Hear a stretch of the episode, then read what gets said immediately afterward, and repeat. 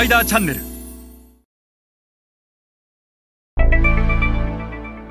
えー皆さんこんにちは。スパイダーの森部です、えー今日は日本企業がグローバル市場に展開する際特に、えーとアジア新興国市場に展開する際に、えー変えなければいけない考え方についてお話をしたいと思います。えっと、まあ、どういう考え方かもうすでに、えっと、図が出ておりますが、あの、日本企業がアジア新興国市場に出る際にですね、えっと、このいいものの定義を変えるっていうことが非常に重要で、これはどの産業セクターにおいても日本企業というのは、まあ、高い技術を駆使して高品質で高機能なものを作ってでこれが私たちの強さ強みだしこれがまあメイドインジャパンの象徴だしこれをグローバル市場に展開をするんだということで、えーまあ過去ずっとグローバル市場に展開をしてきたと。で、実はその欧米、日欧米が、いわゆるマーケットだった時代、市場だった時代っていうのは、この考え方がある程度受け入れられたんですよね。えいろんな、まあ、ものが発明からまだ間もなかったと、時間の経過が間もなかったということで、もともと欧米が作ってたものを、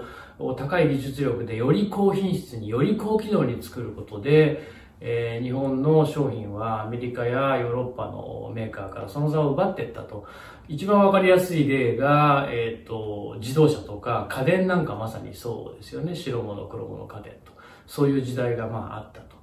で、そこからまあ今 IoT の時代に来て、このハードそのものの価値っていうのは非常にこう薄れてきてる中で、また日本がプラザ合意以降工場を中国を中心としてアジア新興国に展開をしたおかげで、まあ当然ながら技術が中国やアジアにも広がっていき、今では中国や韓国の企業でも作れるようになってしまった。そんな時代において、もう高品質とか高機能、この日本人が良しと思っているものが、なかなかグローバルの市場で、こう受け入れられなく、受け入れにくくなってきている。で、なぜならば、一つがその競争環境が変わってるわけですよね。わざわざ日本製の、日本製がいいってことはもうアジア新興国の人はみんなよくわかっていると。ただ、値段も高いし、そんないいものを買うんであれば、え別に最低限の機能を備えた中国製でいいよと。で、事実、えっ、と、今、白物の家電の最大手は中国のハイアールだし、えー、三洋という会社はなくなってしまったし、えーあんだけいい液晶、えー世界の亀山モデルって言ってましたっけね。あの、シャープは台湾の会社の支援を受けることになっているし、日本の家電メーカー B2C からもう大半が B2B に移行してしまったという散々なまあ目に遭ってるわけですよね。それはまあ言ったらグローバルのトレンド、アジア新興国のトレンドを読み間違えていつまで経ってもそのいいものの定義を変えられなかったと。アジア新興国の人たちが求めるいいものの定義、それは何なのかということを読み間違えた。まあ、もしかしたら気づいてたのかもしれないんですが、変えられなかったのかもしれないと。で、よくいろんな日本企業の方とお話をしていると、グローバルの市場、アジア新興国の市場に出るのに、JIS マークを、のその品質基準をこう気にされる会社とかっていうのが結構あって、JIS マークってその名の通り日本での品質基準なので、これをアジア新興国に適合させて何がしたいんだということなんですが、やっぱりそのアジア新興国にはアジア新興国の人たちにとってのいいものというものがあって、で、このいいものの定義をやっぱり変えていかないと、アジア新興国でメインストリームの商品になるっていうのはなかなかこれ B2C だけじゃなくて B2B も取れなくて、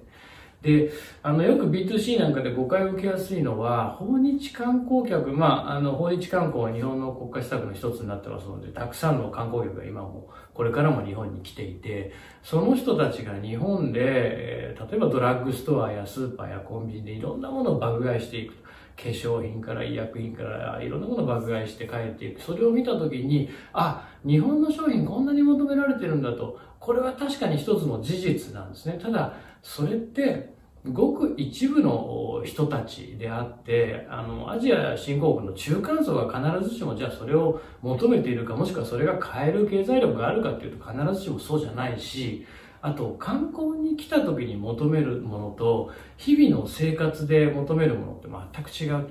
例えば我々日本人ハワイが非常に好きだと、毎年一回ハワイに行きますと、そうした時にハワイで、ハワイアンクッキーってあの日本人がこぞって買うクッキーがあると思うんですけど、あれをみんな買っていくと、ただ、あれってハワイに行くから買うものであって、えー、日本のセブンイレブンやローソン、ファミリーマートで売っててですね、ハワイアンクッキー買うかったら、まあ買わないですよね。それと同じで、えー、訪日観光が日本に観光に来た時に買うものと、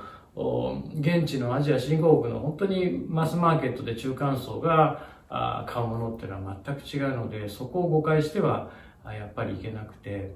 で、私たち日本企業は、このいいものの定義を変えられなければ、アジア新興国ではメインストリームは絶対に、えー、取れないということを今一度しっかりと認識をしないといけないと思います。え私が支援する多くの企業もですね、このターゲット、中間層というターゲットに対して、まあ、あの 4P を組んでいくわけですけども、4P のうちの最初の P、プロダクトとプライスの、この、えっ、と、2つの P が、やっぱり日本でのどうしても実績とか日本での成功体験が中心になっていってるので自分たちがいいというものをなかなかこうゼロベースで組み替えるっていうことができてる企業っていうのは非常に少ないと。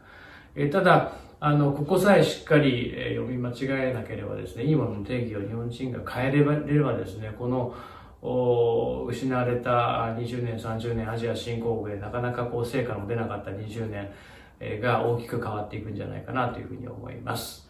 えそれではまた次回お会いいたしましょう。